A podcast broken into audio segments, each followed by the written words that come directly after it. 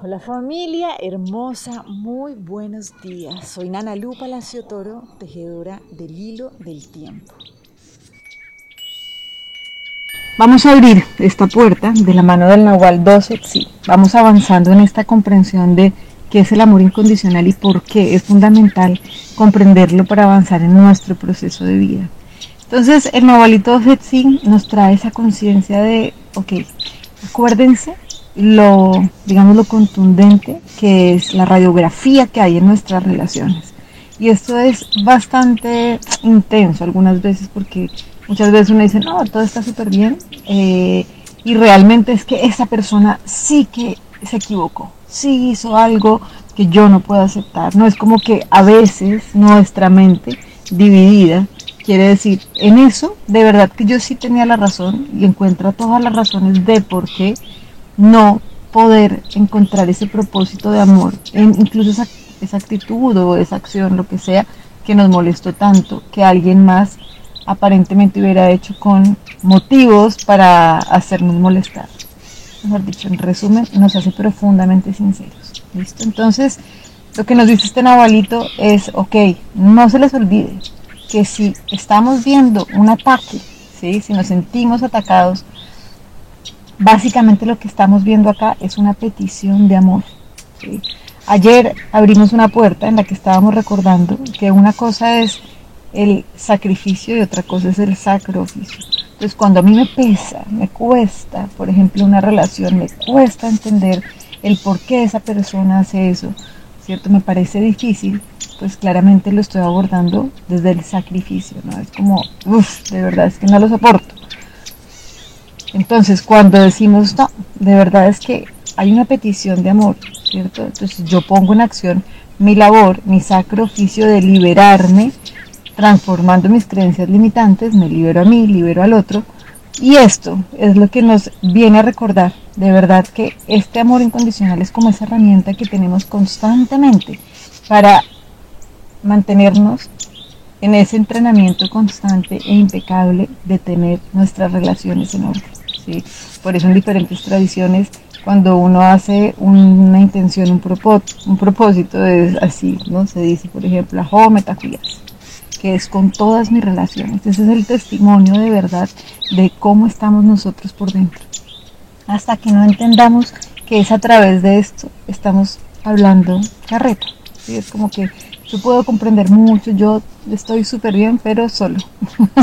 Porque cuando viene un maestro, ahí ya es cuando la cosa se me voltea, ¿no? Entonces, ahí es donde viene ese llamado y es donde el Nahualito 12 sí nos viene a decir, ojo, esto es una ley, ¿sí? Y esa es la oportunidad que tenemos para ver realmente y para trabajar y para ir integrando los aprendizajes que podemos ir haciendo, ¿cierto? Cada uno a lo largo de la vida, pero en nuestras relaciones se refleja de verdad el estado de estos avances.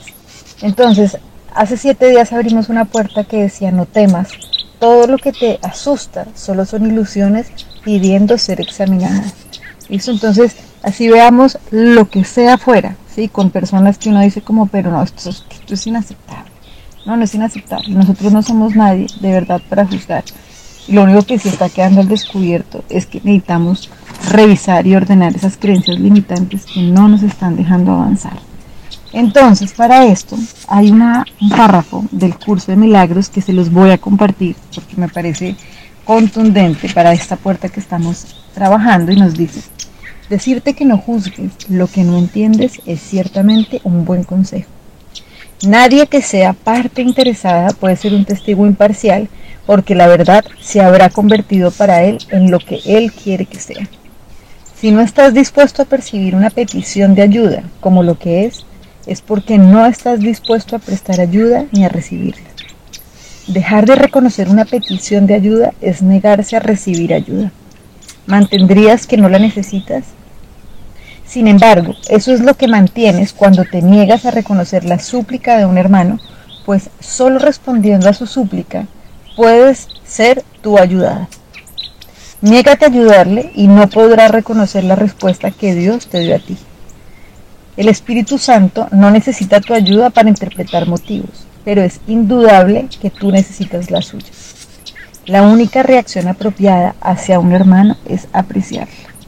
Entonces, aquí hay una invitación y si hay algo que no entendemos, pues simplemente démosle, démonos el tiempo, démonos ese espacio, por lo menos poniendo en duda nuestra manera de percibir. ¿sí? Pidamos ayuda y con toda seguridad el Espíritu Santo nos acompañará en esa reinterpretación. ¿sí? Es como que uno dice, no entiendo, no entiendo por qué está sucediendo esto, dame guía y dame instrucción, ¿sí?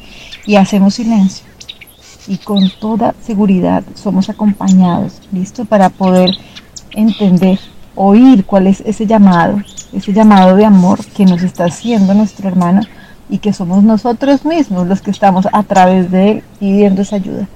Entonces aquí hay dos momentos. Uno, cuando uno se da cuenta, ¿sí? y dos, cuando decide corregir. Entonces para esto hay dos lecciones con las que vamos a trabajar.